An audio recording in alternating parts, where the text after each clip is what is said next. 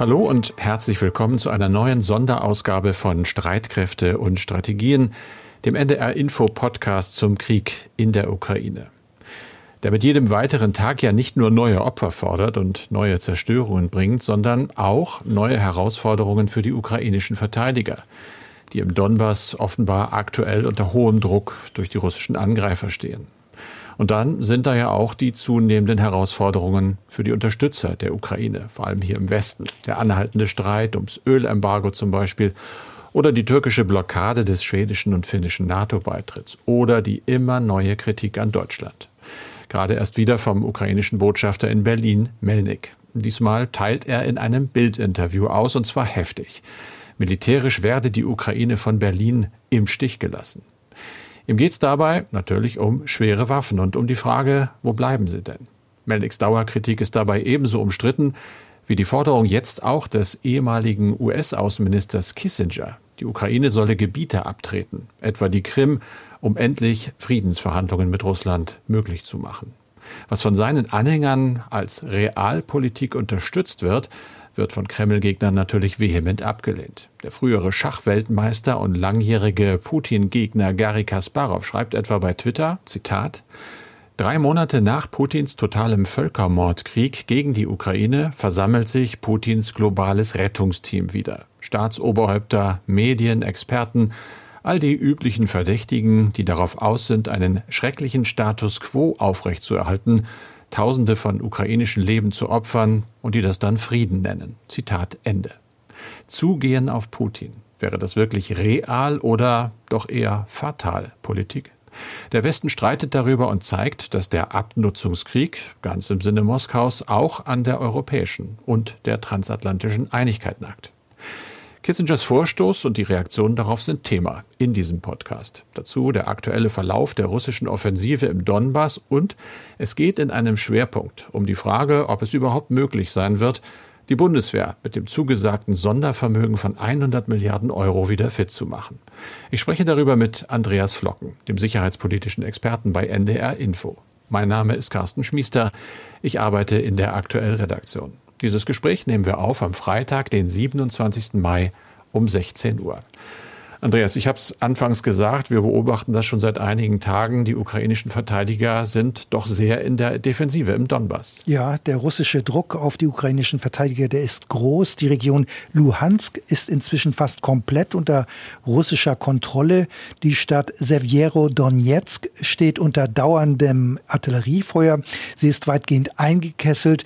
Es soll nur noch eine Verbindung nach außen geben. Die Stadt hatte mal rund 100.000 Einwohner. Jetzt Jetzt sollen sich dort noch rund 10.000 Menschen aufhalten. Außerdem haben sich dort ukrainische Soldaten praktisch eingegraben. Die rund 40 Kilometer östlich gelegene Stadt Liman ist inzwischen gefallen. Das hat mittlerweile auch die Ukraine eingeräumt. Kämpfe gibt es auch in anderen Regionen in der Ukraine, allerdings nicht in dieser Heftigkeit wie jetzt im Donbass. Und erneut hat die Führung in Kiew an den Westen appelliert, dringend weitere Waffen zu liefern. Der US-Fernsehsender CNN berichtet, die USA erwägten jetzt, moderne Mehrfachraketenwerfer in die Ukraine zu bringen. Gemeint ist damit Raketenartillerie, die eine Reichweite von 100 Kilometer und mehr hat. Es heißt, bisher hätten sich die USA gescheut, solche Waffensysteme zu liefern weil es die Sorge gebe, die Ukraine könnte die Mehrfachraketenwerfer für Angriffe auf Ziele in Russland nutzen. Aber eine Entscheidung hierzu gibt es noch nicht. Carsten, lass uns doch von der Kampfzone mal auf die politische Ebene dieses bewaffneten Konflikts kommen. Du hast ja in den vergangenen Tagen mehrfach über den Vorwurf unter anderem von EU-Kommissionspräsidentin von der Leyen und Außenministerin Baerbock gesprochen, Russland blockiere die Ausfuhr von vielen Millionen Tonnen Getreide aus ukrainischen Häfen. Präsident Putin hat am Donnerstag mit dem italienischen Ministerpräsidenten Draghi über Möglichkeiten gesprochen, wie die auch dadurch ausgelöste Nahrungsmittelkrise etwa in Afrika gelindert werden könne, das sei nur möglich, wenn der Westen seine Sanktionen aufhebe, so Putin. Und darauf gibt es jetzt auch westliche Reaktionen, vermutlich ablehnende, oder? Ja, ganz genau. Ja, es gibt äh, auch empörte Reaktionen, weil natürlich auch das Wort Erpressung da fällt. Und wenn man sich das so anhört, kann man das nachvollziehen, dass man das so nennt. Die amerikanische Regierung hat ganz klar gesagt, wir werden hier überhaupt keine Sanktionen aufheben, denn Russland blockiere ja die Lebensmittel aus der Ukraine. Also Russland sei sozusagen da aktiv und vergrößere selbst den Hunger der Welt.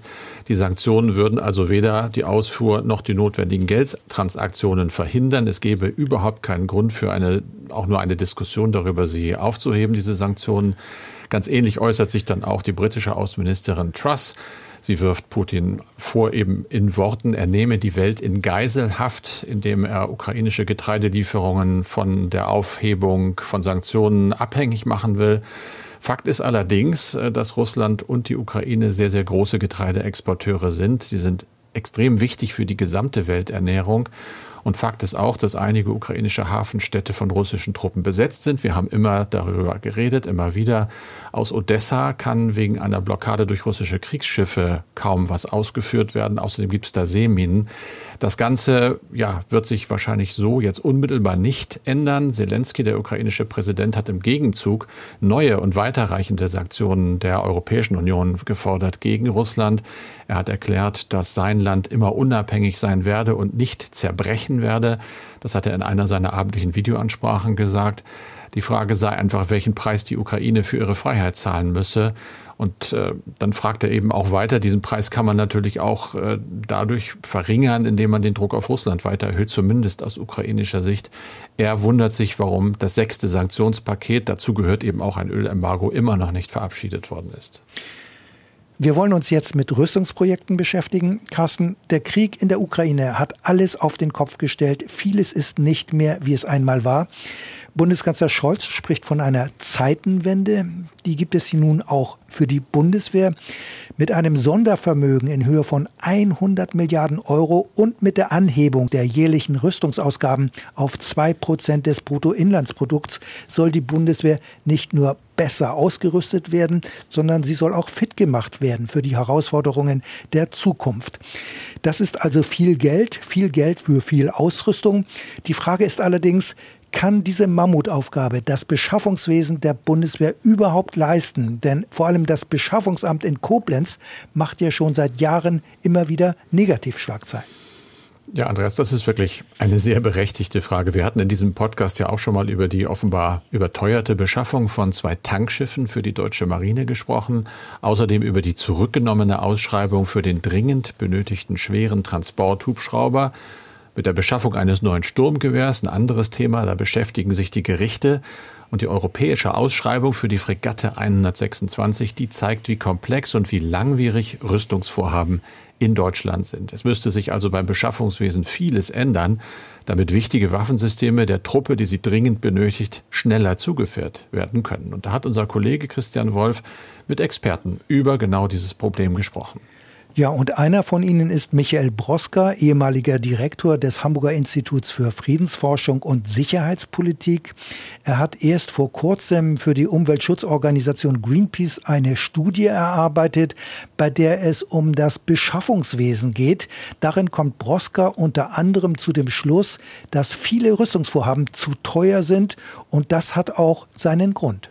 Das wichtigste Problem aus meiner Sicht ist, äh, dass wir häufig die Dinge nur für uns selber beschaffen und nicht die Möglichkeiten ausnutzen, durch gemeinsame Beschaffung mit anderen die Kosten zu senken. Das ist natürlich nicht nur eine Frage jetzt, die sich an die Beschaffungsbehörden bei uns richtet. Wir brauchen natürlich Partner für das gemeinsame Beschaffen. Und sicherlich ist es oft so, dass es eben an Partnern fehlt. Das ist allerdings ja auf den ersten Blick eine eher erstaunliche Feststellung, Andreas, denn fast alle größeren Rüstungsprojekte sind doch multinationale Vorhaben. Also da hat es Partner gegeben, zum Beispiel beim Eurofighter, beim Transportflugzeug A400M oder beim Kampfhubschrauber Tiger, der Transporthubschrauber NH90 auch und, und, und. Die Liste kann man fortsetzen. Ja, Carsten, das ist richtig. Allerdings zeigt sich immer wieder, dass die jeweiligen Nationen bei diesen multinationalen Projekten Sonderwünsche anmelden. Zum Beispiel gibt es beim Transporthubschrauber NH90 diverse Varianten und der französische und der deutsche Kampfhubschrauber Tiger unterscheiden sich ganz erheblich, obwohl es ein gemeinsames Rüstungsprojekt war. Und die Folge ist, die Auslieferung dauert länger und die Projekte Projekte werden teurer als geplant. Das heißt, die vermeintlichen Kostenvorteile sind dann dahin. Du hast ja schon die ganz wesentliche Schaltstelle genannt, Andreas. Zuständig für die Beschaffung von Rüstungsgütern ist das Beschaffungsamt in Koblenz, abgekürzt BEIN BW. Diese Abkürzung steht für Bundesamt für Ausrüstung, Informationstechnik und Nutzung der Bundeswehr. Das ist eine große Behörde. Rund 11.000 Beschäftigte, vor allem Zivilbeschäftigte, arbeiten da. Der Slogan auf der Webseite heißt kompetent und engagiert. Aber der wirkliche Ruf der Behörde ist deutlich schlechter, oder? Ja, das ist so. Und nach meinem Eindruck sehen das viele Soldaten ähnlich. Denn seit Jahren ist immer wieder von den jeweiligen Verteidigungsministern bzw. Verteidigungsministerinnen eine Reform des Beschaffungswesens angekündigt worden. Aber letztlich ist es immer bei einem, ich sag mal, Reformchen geblieben. Das wird auch bei Christine Lamprecht wohl nicht ganz anders sein. Jedenfalls ist nicht erkennbar, dass es in Koblenz eine tiefgreifende Strukturreform geben wird. Unser Kollege Christian Wolf hat darüber auch mit dem Rüstungskenner Michael Broska gesprochen. Für ihn sind allerdings größere Veränderungen in der Behörde nicht notwendig, wenngleich er sagt, es gebe noch Luft nach oben. Es gibt hier aber auch noch ganz andere Positionen bzw. radikale Vorschläge. So hat die 2010 eingesetzte sogenannte Weise-Kommission zur Reform der Bundeswehr angeregt, die Koblenzer Beschaffungsbehörde in eine Agentur umzuwandeln, also ähnlich wie damals die Bundesanstalt für Arbeit in die Arbeitsagentur umstrukturiert wurde. Auf diese Weise würde das Bein BW flexibler und schneller werden. Doch der Vorschlag wurde nicht umgesetzt. Die Beharrungskräfte in dem Amt und auch in dem Ministerium waren ganz offensichtlich zu groß. Unser Kollege Christian Wolf hat ja auch mit dem Rüstungsexperten Christian Mölling gesprochen. Der ist Forschungsdirektor der Deutschen Gesellschaft für Auswärtige Politik in Berlin. Ja, aus seiner Sicht ist jetzt der richtige Zeitpunkt gekommen, um das Beschaffungswesen zu verändern, damit Rüstungsvorhaben schneller umgesetzt werden können, vor allem mit Blick auf die zusätzlichen Milliarden durch das Sondervermögen. Denn die Beamten in Koblenz sind anscheinend schon jetzt an der Belastungsgrenze, so sieht es jedenfalls Mölling. Wir rechnen mal damit, dass so in den Hochzeiten so ungefähr 25 Milliarden pro Jahr ausgegeben werden müssen. Das kann die Bürokratie zum jetzigen Zeitpunkt aus meiner Sicht nicht leisten. Sie ist zurzeit in der Lage, 9 Milliarden ungefähr zu verausgaben. Und das Bein BW sagt, es kommt aber auch hier mit Blick auf seine eigenen Kapazitäten an die Grenzen. Das heißt, die haben gar nicht genug Leute, um eigentlich alles perfekt abzubilden. Christian Mölling machte in dem Gespräch mit unserem Kollegen Christian Wolf deutlich, dass es unbedingt wichtig sei, ein modernes Rüstungsmanagement aufzubauen. Er kritisiert, wie viele andere auch, die überbordende Bürokratie. Und da ist definitiv etwas dran, denn die Bundeswehr ist inzwischen, ja, man kann es durchaus so sagen, ein Bürokratiemonster. Und es besteht die Gefahr, dass sich diese falschen Strukturen nicht nur bei der Beschaffungsbehörde, sondern insgesamt bei der Bundeswehr wir durch den Geldsegen nur noch weiter verfestigen. Es müsste daher, so würde ich es jedenfalls sehen, zuvor Reformen, Strukturveränderungen bei den Streitkräften geben, die aber sind nicht erkennbar. Und nochmal zur Beschaffungsbehörde oder genauer zum Bein BW. Christian Mölling hat in einem Zeitungsinterview angeregt, Rüstungsprojekte, die aus dem Sondervermögen finanziert werden, nicht über die Koblenzer Behörde zu managen, sondern über eine ganz neue Organisation, über eine noch zu gründende Agentur. Die, so seine Vorstellung, würde lediglich rund 70 Beschäftigte haben. Das hört sich erst einmal gut an, sehr schlank. Man würde damit allerdings dann eine Parallelorganisation aufbauen. Und ob das der Königsweg ist, da bin ich mir nicht so sicher. Wir werden also sehen. Die Interviews, die Christian Wolf mit Christian Mölling und Michael Broska geführt hat, die stehen auf der Internetseite von Streitkräfte und Strategien unter ndr.de-streitkräfte. Carsten, Bundeskanzler Scholz ist nach Stuttgart gereist zum Katholikentag. Er hat da an einer Veranstaltung teilgenommen mit dem Titel Leben teilen Deutschlands Politik in unsicheren Zeiten. Es ging dabei ja wohl um die Ukraine. Wie war denn der Auftritt von Scholz? Was hat er gesagt und vor allem, wie war die Resonanz? Mhm.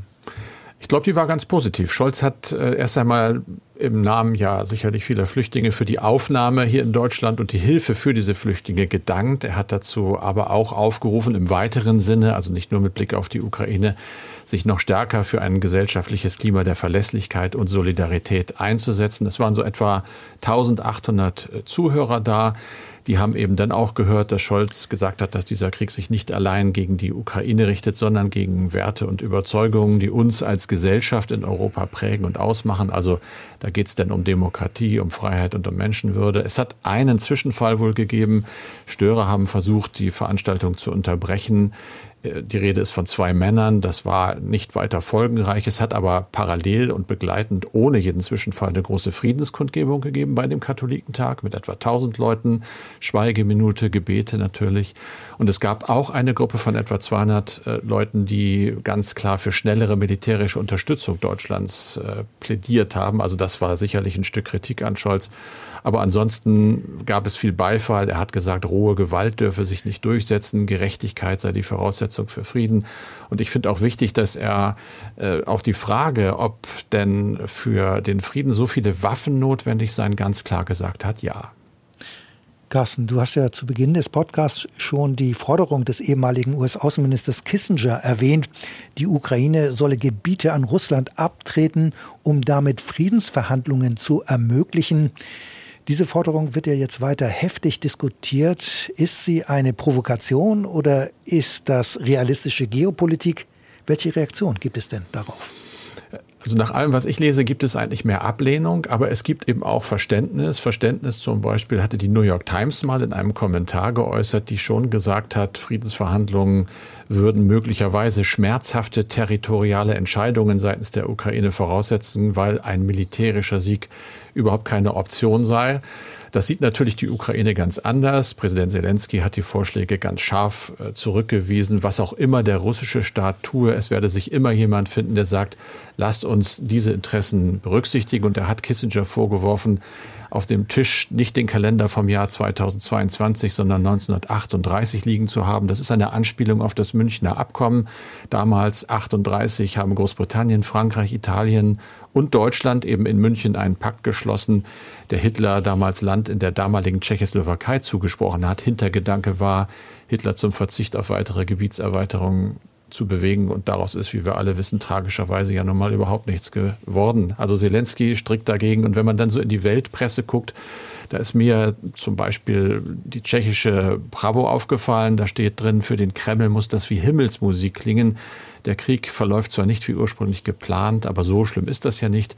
Der Westen verspricht uns schon halbwegs einen Gebietsgewinn. Das klingt ziemlich bitter und ähnlich ablehnt zum Beispiel auch der britische Guardian, ja eigentlich eine sehr liberale Zeitung. Die schreibt, dass sich in der gesamten NATO jetzt eben die Rufe mehren, dass Verhandlungslösungen in Betracht gezogen werden müssen, oft unter der Prämisse ukrainisches Territorium gegen Frieden einzutauschen. Dann schreiben sie weiter, dass es immer Verhandlungen geben muss, aber es sei zutiefst naiv und damit beende ich die Antwort auf einen Waffenstillstand zu drängen, der die russischen Gewinne festschreibt, der russischen Armee dann die Möglichkeit noch geben würde, sich auf eine neue Offensive vorzubereiten und die Ukraine wirtschaftlich verkrüppeln würde. Man muss sich darüber im Klaren sein und das ist schon die mehrheitliche Meinung im Moment jedenfalls, dass ein Frieden zu den Bedingungen Russlands eine sehr gewaltsame Angelegenheit wäre, weil das Risiko eben darin ist, dass es dann eine Weile dauert, dann haben sie sich wieder hochgerüstet und es geht wieder los. Andreas, wir sind bei den Mails angekommen. Wir haben eine bekommen aus Wien von Johannes Eger. Wir kriegen viel, auch aus dem europäischen Ausland, auch aus aller Welt. Das finden wir natürlich schon mal toll. Er schreibt, ich zitiere in Auszügen, er erwähnt sehr oft, dass es Putin und der russischen Armee wohl nicht gelungen sei, mit einem Blitzkrieg die Ukraine oder zumindest strategisch wichtige Orte in der Ukraine einzunehmen.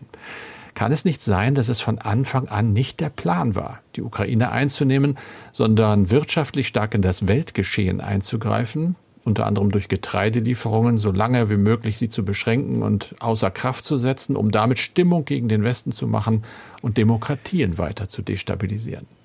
Also wir wissen nicht genau, wie die Entscheidungsprozesse im Kreml ablaufen und was letztlich die Motive für die ein oder andere Entscheidungen sind. Ähm, aber trotzdem denke ich, kann man davon ausgehen, dass sich Putin vor allem geopolitische Ziele gesetzt hat. Der Kreml hat die Ukraine schon lange im Visier. Wir erinnern uns ja auch an die Annexion der Krim 2014.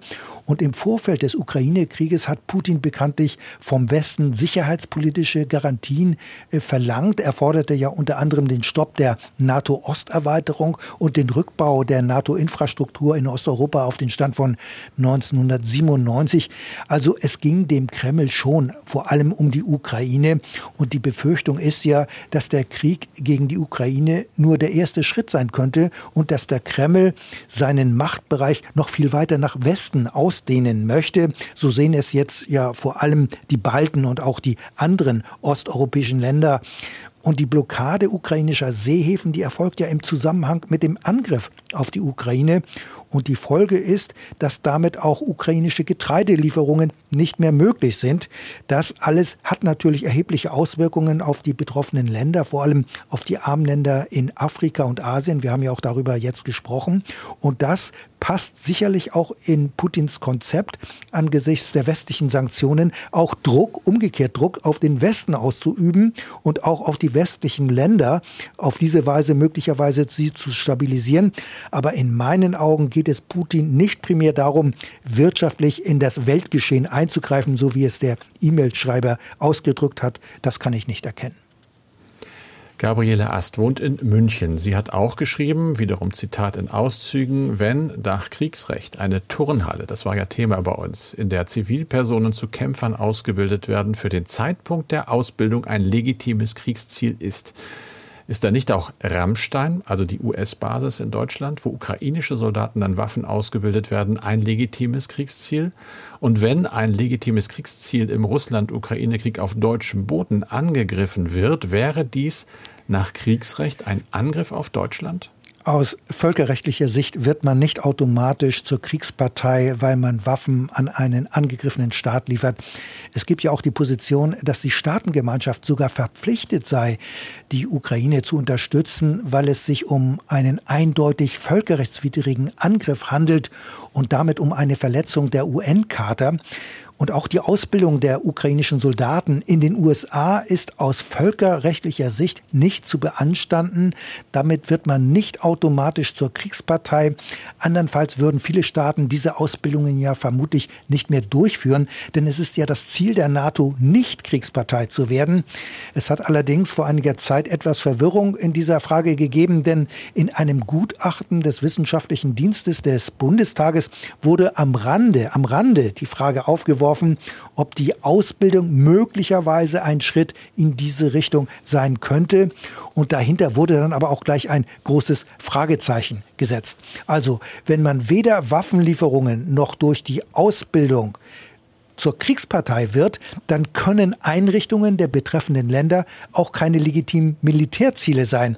Aus rechtlicher Sicht gibt es daher keinen Grund für Russland, den US-Truppenübungsplatz im bayerischen Grafenwöhr anzugreifen. Dort werden ja auch die ukrainischen Soldaten ausgebildet. Oder aber die Artillerieschule der Bundeswehr in Ida-Oberstein, weil auch dort ukrainische Soldaten ausgebildet werden. Ein solcher Militärschlag wäre eindeutig völkerrechtswidrig. Nun kann man aber auch sagen, der Kreml hält sich ja ohnehin nicht an das Völkerrecht. Er hat ja auch mit dem Angriff auf die Ukraine dies bewiesen. Aber Russland würde sich, so würde ich es zumindest sehen, es sich dreimal überlegen, hier militärisch vorzugehen. Denn ein solcher Angriff auf ein NATO-Mitglied würde schnell den Bündnisfall nach sich ziehen. Und der Kreml hätte es dann mit der ganzen NATO zu tun. Und das kann nicht im Interesse Russlands liegen. Denn bereits jetzt haben die russischen Streitkräfte in der Ukraine erhebliche Probleme.